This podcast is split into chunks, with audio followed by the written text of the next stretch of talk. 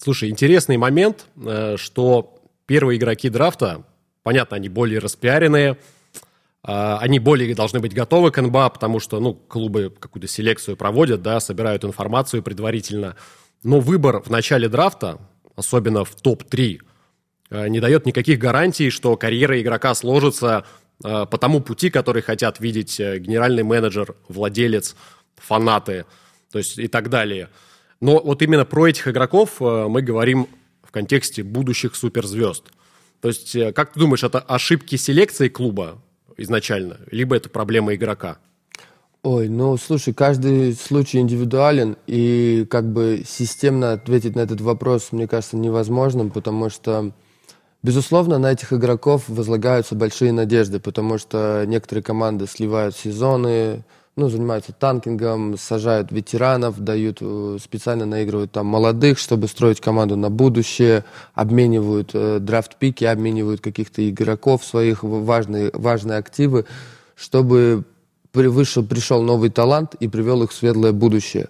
Но не всегда так складывается, не всегда не, не каждый становится Майклом Джорданом, не каждый вырастает в Леброна Джеймса, Энтони Дэвиса и так далее. Существует много провалов, и наверное, стоит рассматривать каждый случай отдельно, и какую-то формулу нельзя никогда вывести. Ну вот смотри, Виктор Вимбаньяма, про него просто говорили везде последний год-два. Потенциально это может э, быть самый крупный баст вообще в истории, ну, не баскетбола, в истории 21 века, потенциально. А, во-первых, что такое баст? Ну, Баст, тот, кто не оправдал ожидания, когда команда отдала активы, выбрала, выбрала его под высоким пиком, могла выбрать каких-то других игроков, которые были выбраны ниже, далее или вообще не выбраны на драфте. Э, но, а он ничего не смог показать на площадке. Ну, в какой-то, в большой, в большой мере. То есть, наверное, конечно, забил пару очков пару раз, подобрал, но не влиял на игру, не доминировал на нее, не, не привел команду к победам. Угу. Вот, знаешь, я думаю, что ожидания от игры баскетболиста, вот за счет чего они складываются, это, понятно, высокий пик изначально, э, то, как о нем говорят в средствах массовой информации, насколько он э, раскрученный. Игра, которую игрок показывал э, на уровне там NCAA, либо Европы, где он играл до NBA. И понятно, что Арсенал в атаке, в защите в случае с Вимбаньямой, конечно, еще габариты. Когда мы видели такого игрока, который так хорошо распоряжается своим телом, да, у него есть дриблинг, он бросает. Тебе он, кстати, Дюранта не напоминает? Да, мне кажется, Вимбаньяма это какой-то... Это сверхъестественный игрок. Э, я ничего не видел такое раньше в природе. Э, никто с таким размером, с такой антропометрией не обладал таким чувством мяча, таким э, такой, такой координации э, глаз-рука. И я, я даже... Мне, мне кажется, что если все, все как бы сложится для него, то мы увидим очень величайшего игрока, одного из величайших игроков в истории. Но существует много «но», он должен попасть в систему, попасть в струю и так далее. Э, не, не знаю, как это все будет, но давай лучше разберем, какие примеры были для, до этого – когда игроки не, не, оправдав, не оправдывали ожиданий. Ведь э, еще на драфте с Майкла Джордана, на драфт-классе Майкла Джордана в 1984 году был выбран Сэм Боуи, угу. которого пророчили, что это будет э, просто там еще один как бы соперник Хакима Аладжуона. Хаким Аладжуон, напомню, был выбран первым номером драфта. Сэм Боуи играл за Кентаки и обладал и броском, и атлетизмом, но травмы, сказались на нем в негативную сторону, но Портленд Трейл Блейзерс все равно потратил его пик, несмотря на то, что на том драфт-классе уже был Майкл Джордан, который уже в колледже, уже за первые три сезона уже демонстрировал потрясающую игру как, как скорер, как, как защитник, как, как, как все. Но все равно прерогатива была, э, приоритете был выбор большого игрока, и это привело к тому, что вот мне кажется, от Сэма Боу и начались как бы считаться вот называться там игроки бастами uh-huh, uh-huh. и так далее и тому подобное. Ну, знаешь, бытует мнение, что если там Вимбаньяма будет в среднем делать 20 очков, 10 подборов, то это все равно несерьезно для него. У меня к тебе просто два вопроса. А, во-первых, комплекция Вимбаньямы не вызывает ли у тебя опасений касательно э, травматизма, да, который он может э, получить в этой лиге. И второе, тот факт, что Вимбаньяма не выступал в чемпионате NCAA. А это для него плюс или минус? А, отвечу на первый вопрос. Безусловно, вызывает опасения, потому что игра интенсивная, игра жесткая, и ну, он выглядит немного хрустальным. Он выглядит немного, конечно, хрупким. И мы все помним историю Чета Холмгрена, который при, от встречи с Леброна пропустил э, весь свой первый сезон. При том, что это даже не профессиональная, не официальная игра была. Не, не официальная игра была, да, и, и это, это было лето, это было еще просто лето, когда у тебя есть и возможности для восстановления, угу. у тебя нету этих сумасшедших перелетов, э, но уже человек похожей комплекции, но даже чуть-чуть меньше по росту, что, то, что имеет значение большое, э, пропускает целый сезон – из-за того, из-за того, что он не готов к контакту, который, к, на, к тому уровню контактов, в котором играют в NBA. Uh-huh. Так что, безусловно, это самый большой как бы красный флаг, который мы видим, когда мы обсуждаем Вимбаньяму и его перспективы на, о будущем. А, что касается ответа на второй вопрос про NCAA, а, мне кажется, это наоборот его плюс, потому что в NCAA играют а, в немного примитивный баскетбол. Он быстрый, он, э,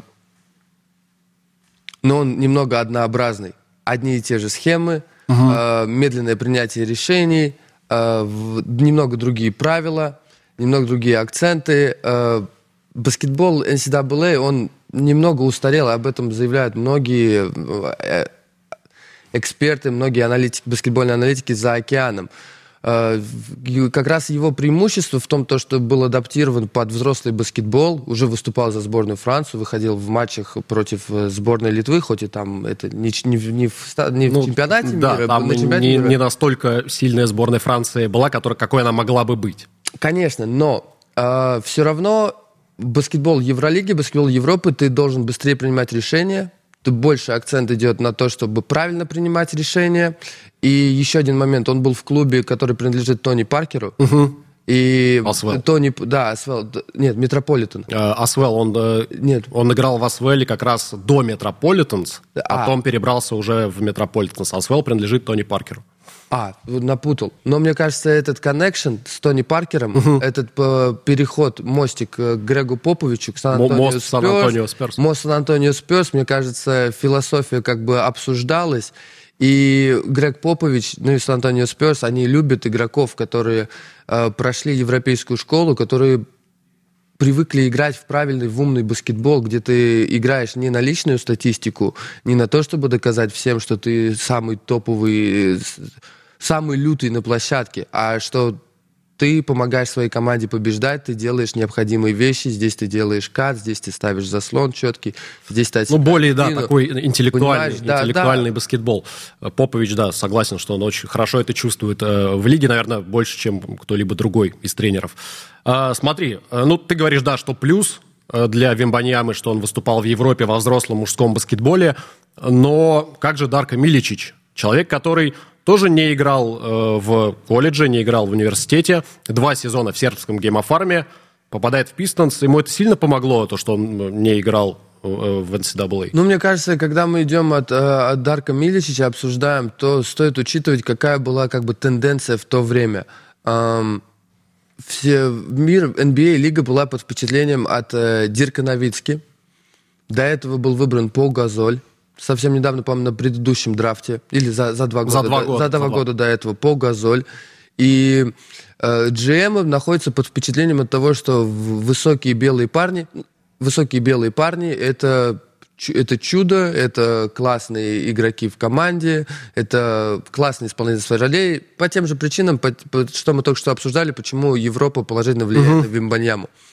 Но мне кажется, что Дарко Мильчич попадает не в свою атмосферу, потому что он приходит в чемпионскую в команду, которая если я не ошибаюсь, она... Они, а, да, они за год до этого играли в финале Восточной они... конференции, да. проигрывают Нью-Джерси, у них идет смена тренера, вместо Карлайла приходит Ларри Браун, который, понятно, для него первостепенная задача, наверное, была выиграть титул, и он, кстати, это сделает.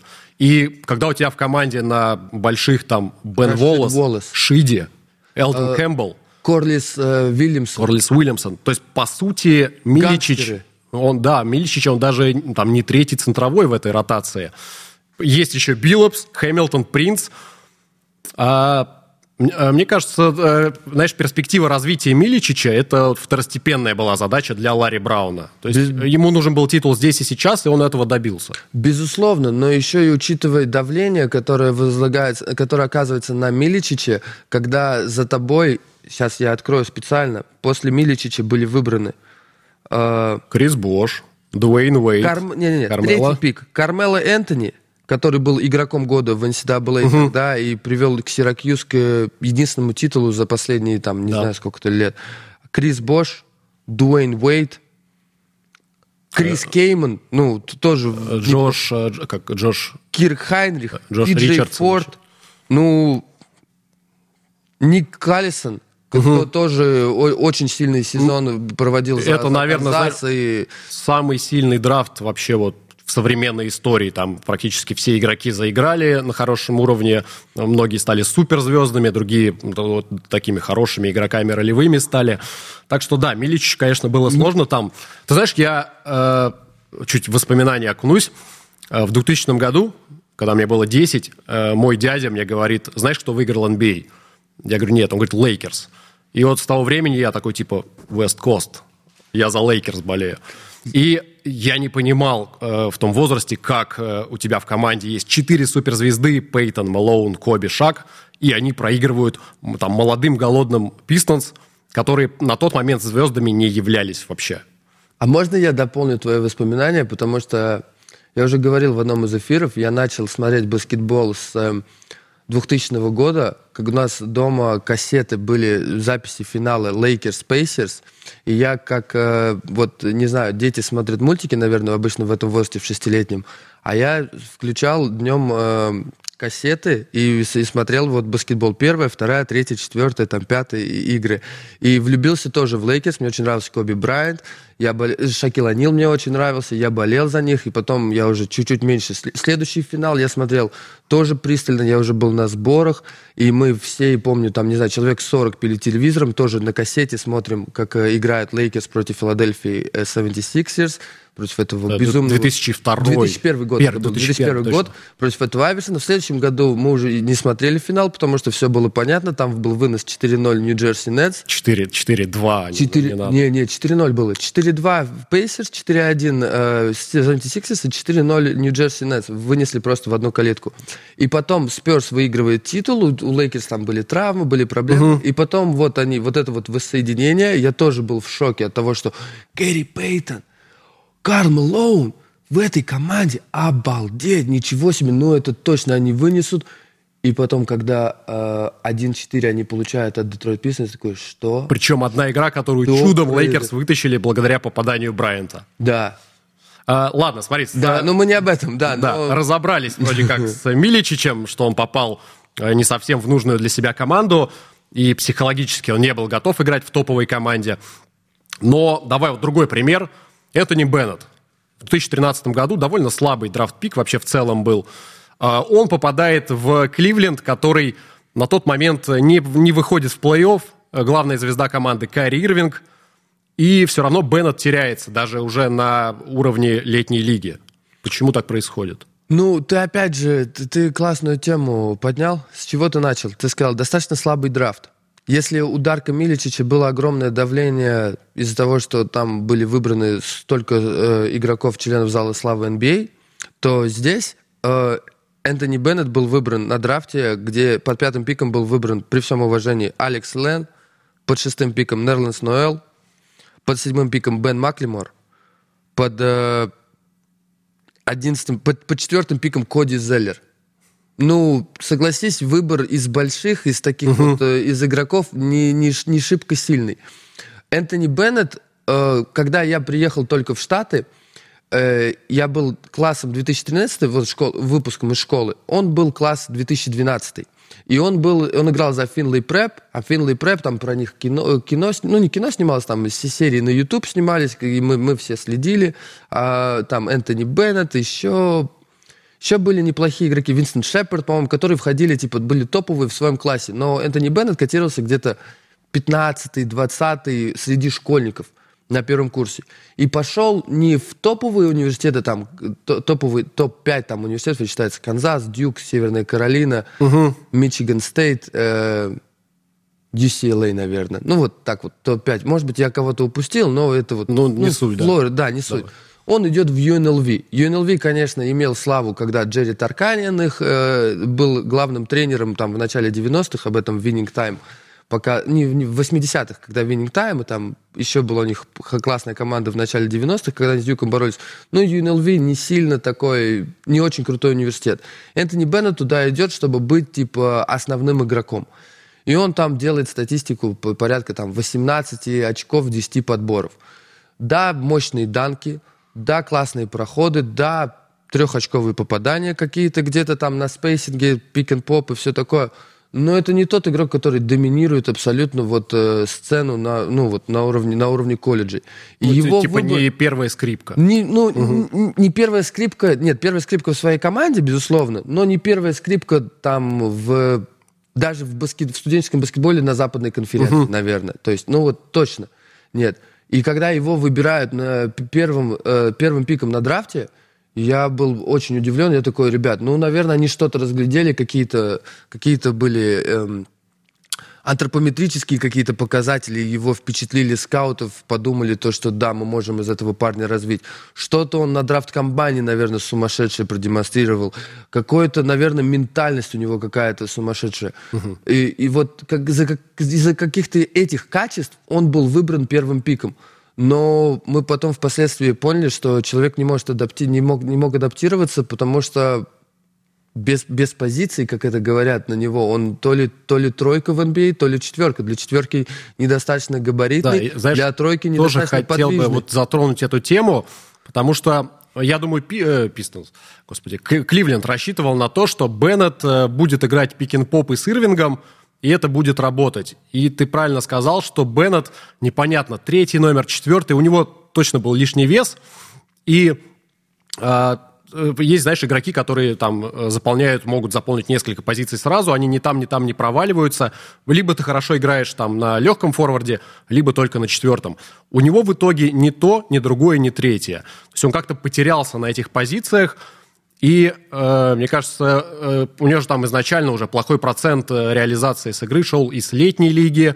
Потом он ужасный матч выдал первый, который официальный в сезоне. И вот э, на фоне этого у него как-то пошло-поехало уже что ну, на уровне психологии именно. Конечно. Ну, как и с Дарком Миличичем, которого мы обсуждали ранее, как и Энтони Беннет, человек оказался не готов просто к такому давлению, к такому грузу, потому что быть выбранным первым пиком, это все на тебя смотрят, у, ничего себе, ты же франчайз, ты будущее.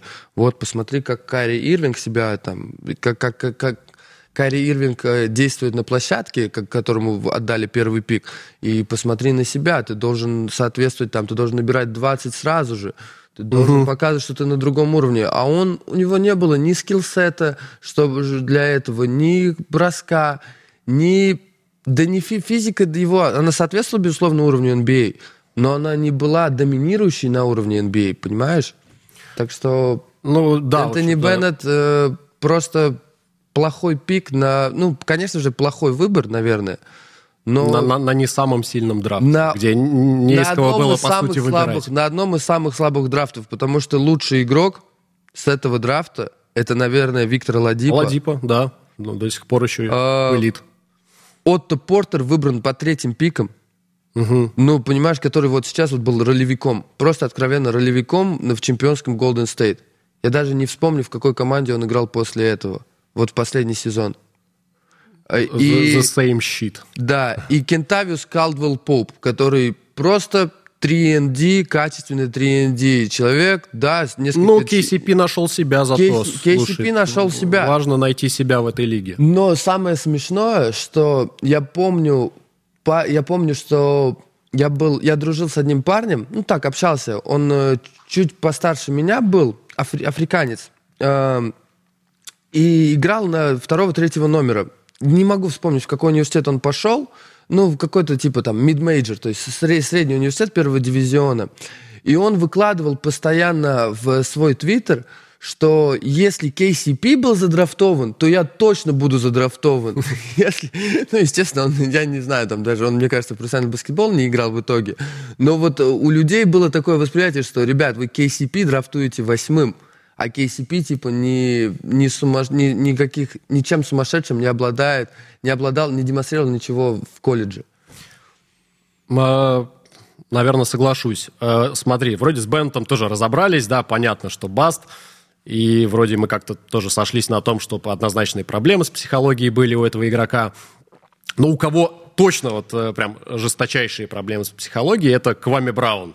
2001 год, первый номер драфта, человек из школы, попадает в NBA. Его выбирает, э, на секундочку, Майкл Джордан, который э, возобновил свою карьеру после второго перерыва. Он же еще и ген-менеджером был, э, помогал там этому тренера Вашингтона сейчас, вот его, его отец. Господи, не вспомню. А, смысл в том, что а, Браун за 12 сезонов, которые провел в лиге, всего четыре раза выходил в плей-офф. Один раз это было с Вашингтоном как раз, э, когда команду тащил Аренас, Хьюз и Джемисон. Два раза Лейкерс, где Коби в одного просто болото там затаскивал в плей-офф до первого раунда. И третий раз это было с Детройтом, это, знаешь, на багаже вот предыдущих лет, когда там Биллопс, э, Хэмилтон еще, ну, что-то могли показать. То есть э, очень скудный арсенал в атаке, Квами Браун. Э, он мазал из-под кольца, и вот эта его неуверенность в своих силах, она была видна невооруженным взглядом.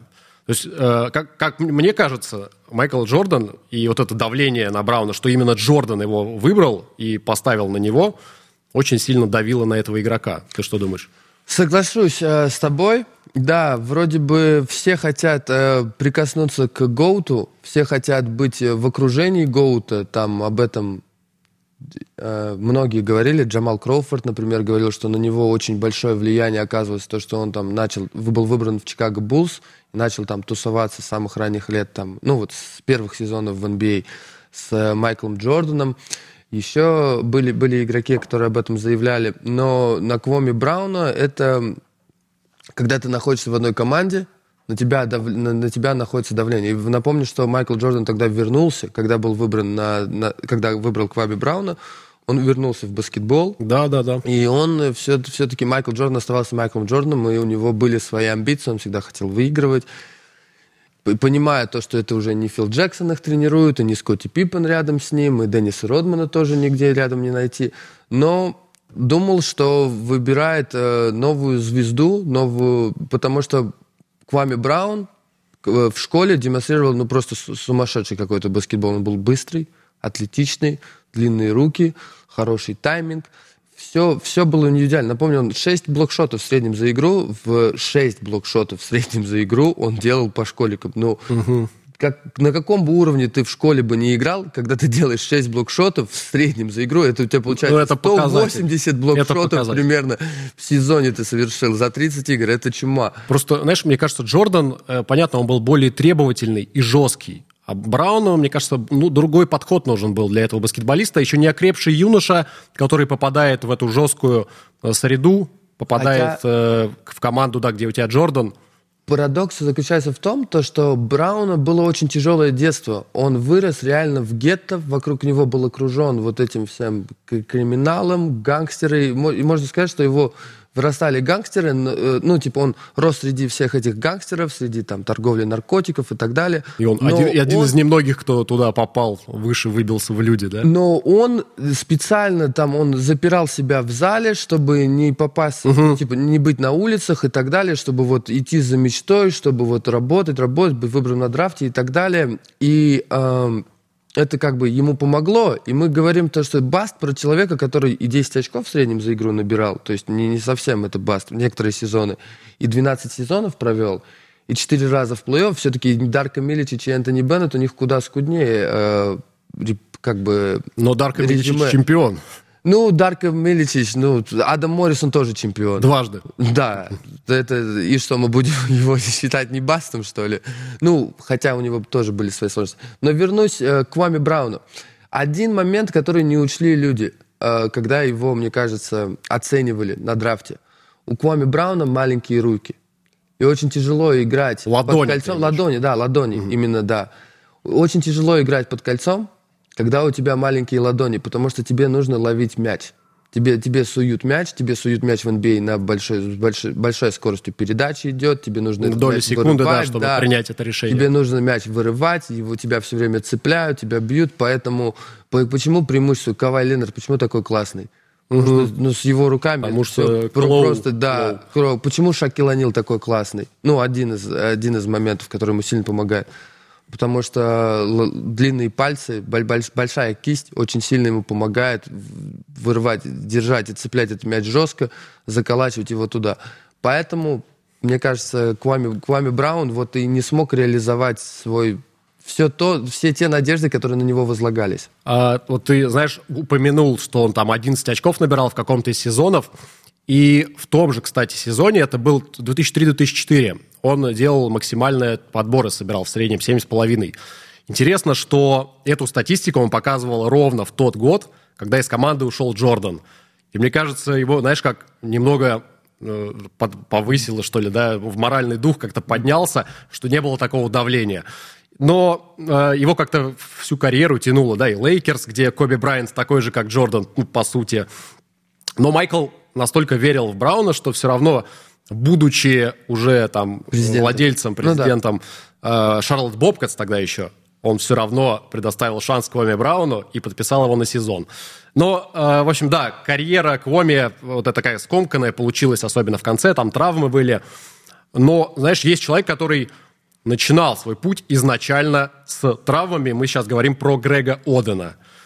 У него уже было известно, что проблемы с коленями на уровне э, студенчества. За Огайо Стейт он играл. И у меня вопрос, как э, проводится селекция, что его забирает Блейзерс, они что, не учитывали, что у игрока есть предрасположенность к травмам? Ну, то есть, давай, давай прочитаем просто резюме Грега Одена, каким он приходит. То есть он мистер баскетбол USA в 2006 году, то есть последний год школьников, угу, он лучший да. игрок, хотя в его классе Кевин Дюрант. А, он все равно это выигрывает. Naismith Prep Player of the Year, это тоже по, по другой версии все равно школьник года.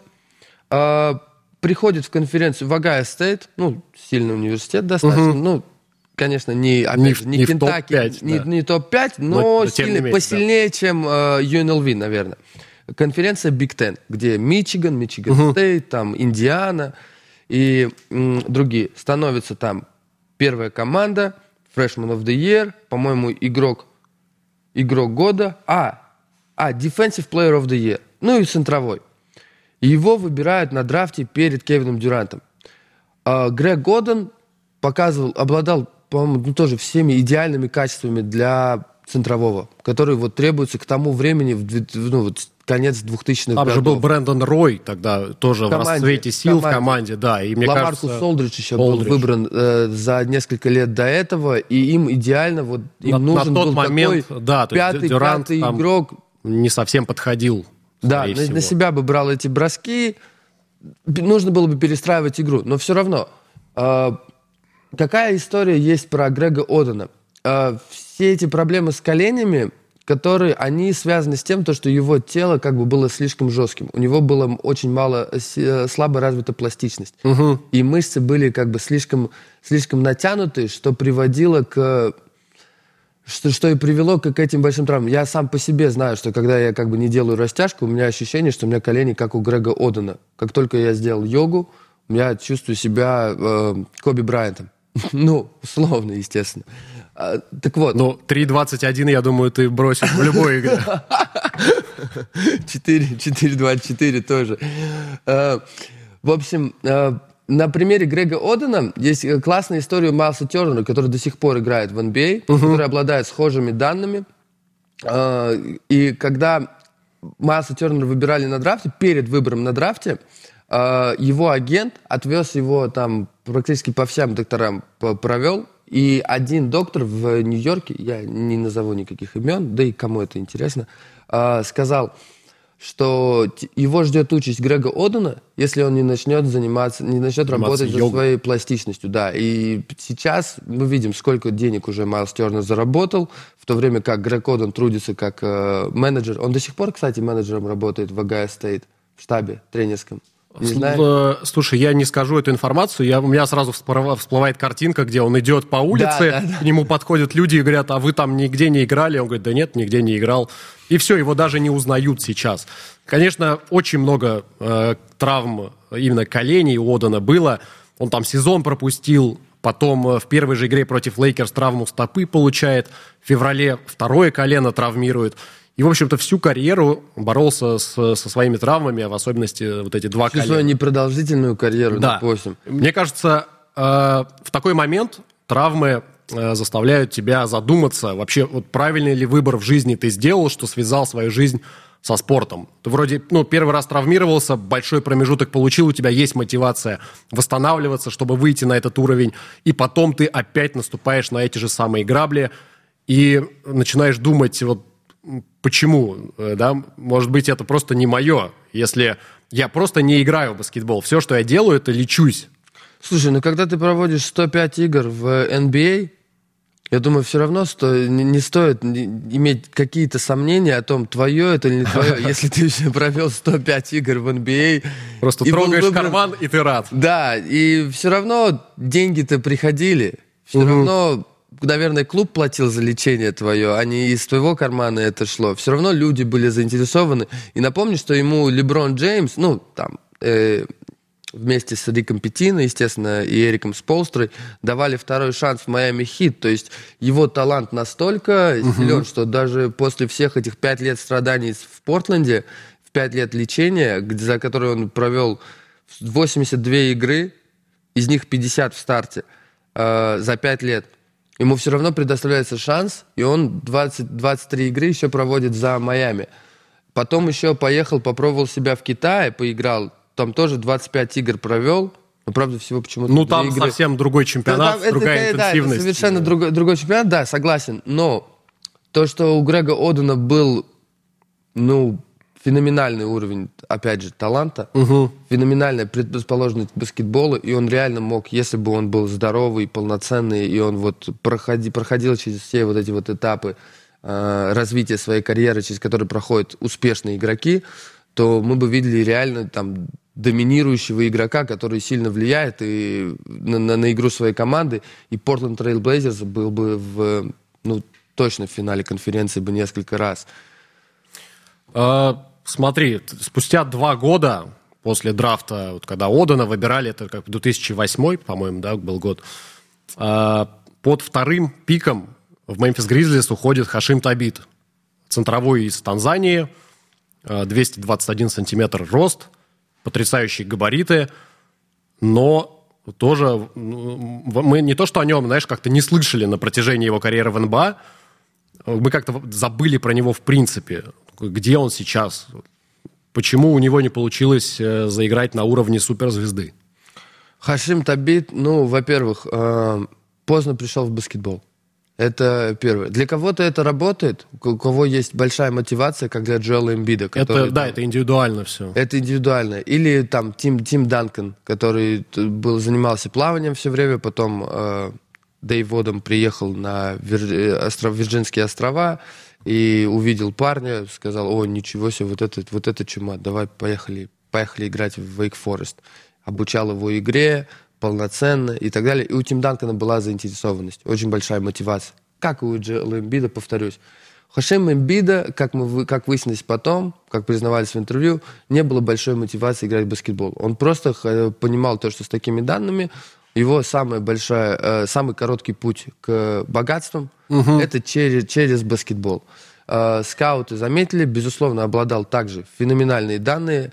Заметь, все игроки, которых мы обсуждаем, они все, ну, за исключением Энтони Бента, Энтони Бент ростом там 2.03, 2.04, но все равно большой игрок. Угу. Все остальные, Дарко Миличич 2.08, э, Грег Оден 2.13, Хашим Табит, если я не ошибаюсь, 2... 2.21. 2.21. Хашим Табит вообще 2.21. Ну... Это, знаешь, вот мнение, что игроки, которые выступают на позиции больших, они такие более добродушные, что ли. Э, это почему? Ну, то вот если так вспоминать, большинство, вот, кто мне приходит на память, это, ну, знаешь, мягкие игроки, которым определенный подход нужен был. Да. То есть Нет. низкие они какие-то, ну, игроки там первая, вторая, третья позиция, они более, скажем, дерзкие, э, быстрее соображают, понятно. А с большими вот в этом плане посложнее. Ну, работать. у маленьких куда выше конкуренция, им куда нужно быть э, как бы активнее. И мне кажется, у них э, раньше происходит как бы вот это вот полноценное созревание, что ли, вот, вот э, maturity, как, как это сказать, ну вот они мужественнее становятся. Как, как сказать по-русски? Как, как, как, как это по-русски? Но э, Хашим Табит, когда у тебя есть проспект из университета ЮКОН, который угу. тоже франшиза, кстати, вот ЮКОН можно вот в эту вот пятерку, пятерку да, да. ЮКОН угу. добавить. Джим Колхун э, воспитывает такого, такого игрока, Э, который в защите, ну, он реально влиял на игру, понимаешь, реально быть подвижным. Но человек не хотел заниматься своей игрой, то есть не хотел заниматься, работать над фундаментальными навыками своими, чтобы там уметь качественно ставить заслон, завершать из-под кольца, обладать каким-то штрафным броском там, и так далее. Ну, просто обладать базовым навыком. Угу. Хашим Табит не проводил э, как бы время в зале, которое требуется игрокам NBA, чтобы играть на этом уровне. Он проводил время, да, утренняя тренировочка, бросковый час, да. вечером игра. Вот я работаю там, грубо говоря, 4 часа в день, которые от меня да. по контракту нужно. Пришел за 10 минут до тренировки, чтобы успеть шнурки завязать угу. до свистка, и ушел первым после тренировки. Ну, вот такие слухи я рядом не находился. Здесь скорее это драфт 2009 года. Здесь э, Дмитрий Матеранский скорее может куда больше, кстати, более подробно, кстати, да. более подробно рассказать. И я удивлен, почему он не повлиял Учитывая то, что он изобрел баскетбол, почему он не повлиял на выбор Мемфис Гризлис Хашимом Табитом, когда у тебя был Джеймс Харден? Он мог и, повлиять только на выбор Бруклин Нетс. Э, если Мемфис Гризлис тогда э, имел Майка Конли... Э, Там э, Айверсон пришел, Зак Рэндалф был. Зак Рэндалф mm. был, э, пятого номера, по-моему, не было. Кто, там кто-то играл неплохой на, второй, на позиции второго номера. И... К, к, чему, к чему я веду? Э, драфт был очень сильный, драфт-класс был сильный на защитников. Угу. Очень большой был выбор. Был выбран Джеймс Харден, Стефан Карри, Демар Де Роузен на том драфте присутствует, там Брэндон Дженнингс, который подавал большие перспективы э, и так далее. Ну, а Мемфису больших... просто нужен был большой игрок да, центровой. больших не было. Под восьмым пиком уходит Джордан Хилл, помнишь угу. его в Лейкерс? Да. Ну, неплохой игрок. Хьюстон, Лейкерс, Индиан, по-моему. Да-да-да, Хьюстон, Лейкерс, Индиана, неплохой игрок, но ничего такого. Игрок года в колледже Тайлер Хэнсброу, угу. э, который тоже, ну, уровня Ника Коллисона. Даже, я думаю, послабее Ника Коллисона игрок, ну, по меркам NBA. А, и все.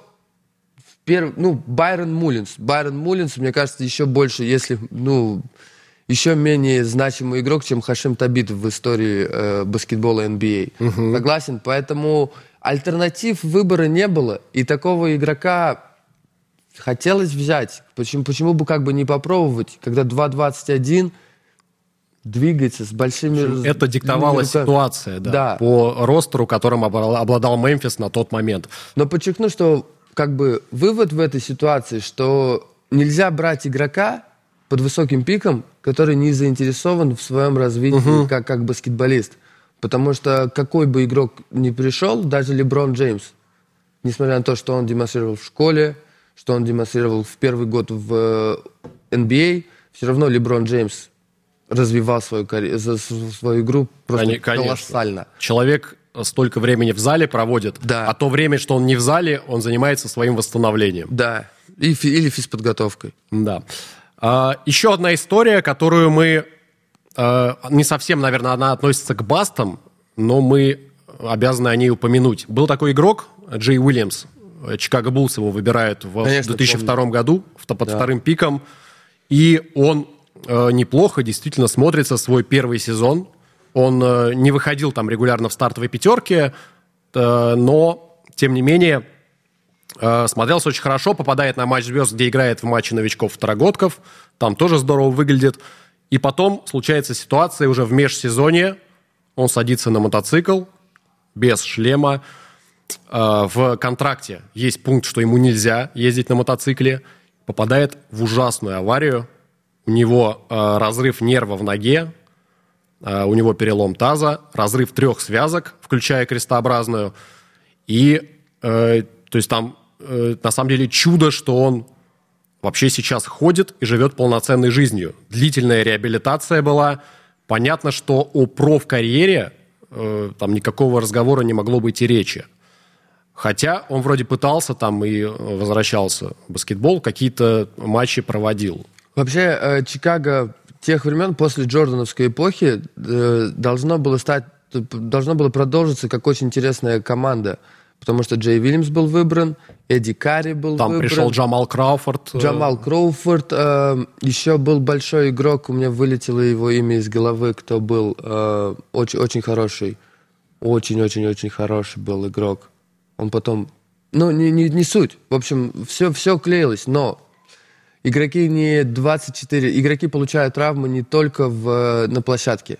Джон Волл получил э, разрыв ахилла, когда там шел, подскользнулся в своем доме, по-моему. И он вылетел там на два года, и, мне кажется, ну, можно сказать, похоронил свою карьеру. Эндрю Байнум в, в боулинге вообще получил Эндрю травму. Байнум получил травму в боулинге. И один игрок еще, о котором, которого можно было бы записать в эту кате- категорию, если бы он не произвел, не провел там какие-то сумасшедшие усилия над э, своим телом, над своей, над своей игрой, это Маркел Фулс, который совсем недавно был выбран под первым пиком. И от него ждали, что это будет просто фантастика. Это что Филадельфия 76ers сформирует Big Три. Бен Симмонс, Джоэл Эмбит и Маркел Фулс. Как раз идеально. Два игрока, которые с броском, с классным броском. Маркел Фулс просто... Я, я смотрел, я наблюдал за ним в колледже очень вплотную. Он специально пошел в, опять же, не топовый университет Вашингтон Стейт, чтобы к нему, через него шел мяч, чтобы он все время играл, все практически владения разыгрывал он, решал, принимал решения в них он, и он набирал там 25 очков. Но куда этот бросок пропадает, когда он попадает в? NBA?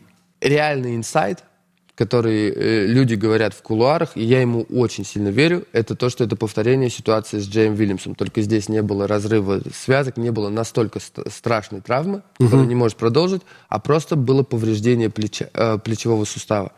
И с этим повреждением плечевого сустава он уже не может бросать так, как у него нет такой чувствительности.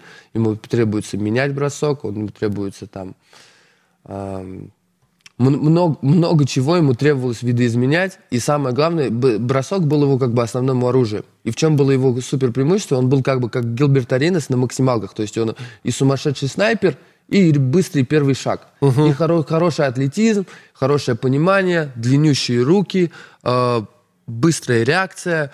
В Маркеле Фулсе было все идеально. Ну как еще можно выбрать человека как, перед Джейсоном Тейтумом? Мы сейчас видим, что демонстрирует Джейсон Тейтум. Люди говорили о Джейсоне Тейтуме еще когда он был в школе. Еще когда в колледже, когда он за Дьюк играл, все говорили, блин, да, это феноменальный игрок, это понятно. Но Маркела Фулса все равно выбирают перед ним. И это никакой, никак, не было, не казалось бредовым решением на самом деле. Потому что тот Маркел Фулс, которого мы видели в летней лиге, когда они даже выходили, там была, был матч, я помню, смотрел, Филадельфия 76ers против Бостон Селтикс, и Маркел Фулс ре- реально выглядит как, ну, такого же уровня игра, как, как минимум, если даже не сильнее. А ты понимаешь, что в NBA тебе нужно эм, fill, fill your spots, то есть по- получается то есть, за- заполнить необходимыми игроками, ну, эм, заполнить ключевыми игроками эм, Ну, те проблемные те зоны, проблемные которые зоны, у тебя какие, есть. какие Да. у тебя есть, да, совершенно верно. И Маркел Фулс идеально подходил для этого в, для Филадельфии, в отличие от Джейсона, Джейсона Тейтума. Но такая травма, и потом мы видим, что человек просто напрочь абсолютно теряет бросок. Я не знаю, сколько он трехочковых попал по сей день, но мне кажется, у тебя больше трех очков в профессиональном баскетболе намного, чем у него в NBA за всю карьеру. Но, тем не менее, э, он, конечно, не стал э, суперзвездой, не стал звездой, но в Орландо, мне кажется, такой нормальный ролевик, знаешь, которого, который требует клуб. Э, я- Фултс и- сейчас там смотрится неплохо. Орландо. Мэджик играет в плей-офф? Нет, не играет. А он первая, первая он даже не первая звезда этой команды. Пауло Банкера пришел и сказал, это моя команда. Да там даже Бол-Бол имеет больше, больше прав на, на, на звание, на, на, на голос в этой команде, мне кажется. Слушай, ну Орландо... Франц Вагнер там вот, имеет Я куда к этому больше, и хотел да. сказать, что Орландо все-таки молодая команда. И то, что она сейчас не играет в плей-офф, это не значит, что там через 3-4 года она там не будет. Это команда, которая растет и развивается, ну, как по мне. Джейсон Тейтум уже был в финале конференции, уже был в финале конференции в свой первый год, проиграл Леброну Джеймсу 4-3, и он был первой звездой той команды. А, Там Джейсон- более плавно прошла перестройка после того, как ушел Гарнет, Пирс, Аллен. Э, Не было такого провала, как в Орландо. Вообще, Орландо, когда последний раз играли? Э, Не, в девятом не, не, они не, были не, в финале. Я, я просто, извини, что перебиваю, я просто к тому, что э, от Маркела Фулса, когда ты выбираешь игрока под первым пиком, ну, как и всех тех, которых мы перечисляли до этого, тебя к, к этому времени уже ожидается совершенно другие результаты. У тебя ожидаются результаты, что ты как Энтони Эдвардс залетишь и на второй сезон выведешь свою команду в плей-офф. На третий сезон ты уже будешь э, лидером сборной США, хоть и там не самый сильный. Там, который но- теряет мяч в концовках. ну, и промахивается. Нет, нет. Все, равно Вот он, никаких все, вопросов. равно он был, Я согласен. Одним Мне кажется, это тот человек, да. который действительно должен был брать эти броски на себя. да, безусловно. Ну, так что от Маркела Фулса ожидалось вот именно, именно то, что сейчас демонстрирует там Энтони Эдвардс, то, что, и то, что мы надеемся, будет демонстрировать Виктор Вимбаньяма. Быть франчайзом, приводить команду в плей-офф к победам, постоянно играть в плей-офф, бороться за титул. Смотри, ну вот мы вроде так перечислили и рассмотрели игроков, которые стали бастами, э, и с опытом выступления в NCAA, ну, с опытом выступления в Европе. Как мы ну, вроде сошлись на том, что Спёрс для Вимбаньямы максимально правильная команда, учитывая тренера, который э, любит европейцев, знает, как с ними работать. А при каком раскладе, на твой взгляд, Вимбаньяма будет считаться бастом? А, Сначала скажу следующее, что я уверен, что я верю в конспирологию, и я уверен, что Грег Попович и там Арси Бьюфорд как-то подсуетились, как-то подмешали так, чтобы Вимбаньяма достался именно им. И мне кажется, и лига заинтересована к тому, чтобы топовейший иностранный проспект, который когда-либо был, когда-либо, когда-либо был, наверное, в истории баскетбола, именно попал в организацию, ту, которая лучше всех выращивает а, з- звезд в NBA, потому что они очень сильно опасаются, что попади он там в условный там Орландо Мэджик там, или там Филадельфия 76ers или Портленд Трей Блейзерс, который губит таланты налево и направо, то Виктор Вимбаньяма не, не вырастет, не достигнет своего максимума. Поэтому я уверен, что Спёрс — это идеальная конструкция, для, идеальная франшиза для Виктора Вимбаньяма. И эм, в каком случае он баст или в каком случае он не баст? Ты, твой вопрос был. Еще раз повтори, пожалуйста. А, ну, вот э, при каком раскладе, вот как сложится его карьера, э, мы там через 15 лет можем говорить о том, что он стал бастом. Что его карьера... Понимаешь, такие ожидания, э, наверное, так говорили последний раз перед драфтом только о Леброне Джеймсе в 2003 году. А Вообще везде. Э, Со всех сторон мы только слышали Виктора Вимбаньяма. И сейчас понятно, что ожидания очень серьезные от его игры. Если Виктор Вимбаньяма не выиграет ни одного MVP и не станет чемпионом NBA ни разу, то он будет считаться бастом в моих глазах. Потому что когда мы говорим о талантах такого калибра, то ты должен, безусловно, выигрывать титулы и быть самым доминирующим игроком в NBA. Мне тоже кажется, что дело даже не в статистике, которую мы от него там хотим, не хотим видеть. То есть если он будет там 40 очков набирать за матч и будет лидировать с отрывом в лиге по средней э, результативности, это все равно э, не то, вот, что мы от него хотим. Вот Ну- лично мне кажется, э, что принятие правильных решений от Вимбаньямы позволит ему именно влиять на результат команды, оказывать влияние ключевое на игру Спёрс. И тогда он уже станет игроком уровня матча звезд, исключительно исходя принятия правильных решений на площадке. То есть э, статистика, она придет сама собой. И вроде бы, знаешь, общий знаменатель у нас, да, вот по Вимбаньяме получается, что для того, чтобы э, не быть бастом, он должен сделать что-то глобальное, а не просто э, набивать статистику. Ну, и 40 очков это, конечно, глобальное что-то, потому что 40 очков, по-моему, ну, со времен Вилта Чемберлина никто не набирал, если я не ошибаюсь, за сезон. Ну, ну если последний... ты ничего не выиграешь, эти 40 очков в среднем ну, просто забудутся через да, определенное это, время. это будет э, синдром Монте-Элиса, можно так, я это так обычно называю. А, но, как я, я уже повторюсь, в Вимбаньяма будут определять титулы титулы. Если ты настолько доминирующий, как, как Карима Абдулла-Джабара определяли титулы, как э, самого Вилта Чемберлина определяют титулы, потому что Вилт Чемберлин набрал всю эту статистику сумасшедшую, забил 100 очков в каком-то матче и так далее. Но в глазах многих людей Билл Рассел котируется куда выше, потому что Билл Рассел выиграл 11 титулов, а Вилл Чемберлин, если я не ошибаюсь, только два. Правильно? Ну, там значительно меньше, в, да. В разы, в, разы, в разы меньше. И даже Карим Абдул-Джабар, наверное, иногда можно поставить выше Вилта Чемберлина, и Шакила Анила можно поставить выше Вилда Чемберлина. В ну, Тут сложно сравнивать разные эпохи на самом деле. Конечно же, сложно сравнивать разные эпохи, но все равно люди сравнивают. Угу. Все равно люди говорят все время об этом, будут говорить. И достаточно и самый весомый аргумент всегда в этих разговорах это когда тебе столько дано, что ты, что ты сумел с этим сделать, что, куда ты привел свою команду, потому что это не индивидуальный вид спорта, это командный вид спорта, и ты имеешь самое большое влияние. Центровой игрок, большой игрок имеет самое большое влияние на площадке. Согласен? Ну, а, э, посмотря, конечно, в какой организации, но в Сан-Антонио сейчас 100% Вимбаньяма будет играть ключевую роль с его габаритами и с его умениями. А, что ж, взял мяч Тейк, разложили, положили, разложили все как надо. А, Станислав Крайнов, Александр Дубовицкий. Сань, как, приятно с тобой время провели? Вообще. Не в баскетбольном да. зале. Вообще с кайфом. Да, мне с тобой всегда приятно время проводить, и мне э, очень приятно было общаться с человеком, где мне не нужно его ничего, ничего ему объяснять, ничего ему не учить. Он сам имеет, сам у него полноценное баскетбольное образование. Стас. Понимание на уровне уже, знаешь, да. подсознания. Понимание летает в воздухе над этим нашим столом. Да, да, Стас, очень приятно было. Взаимно. Спасибо.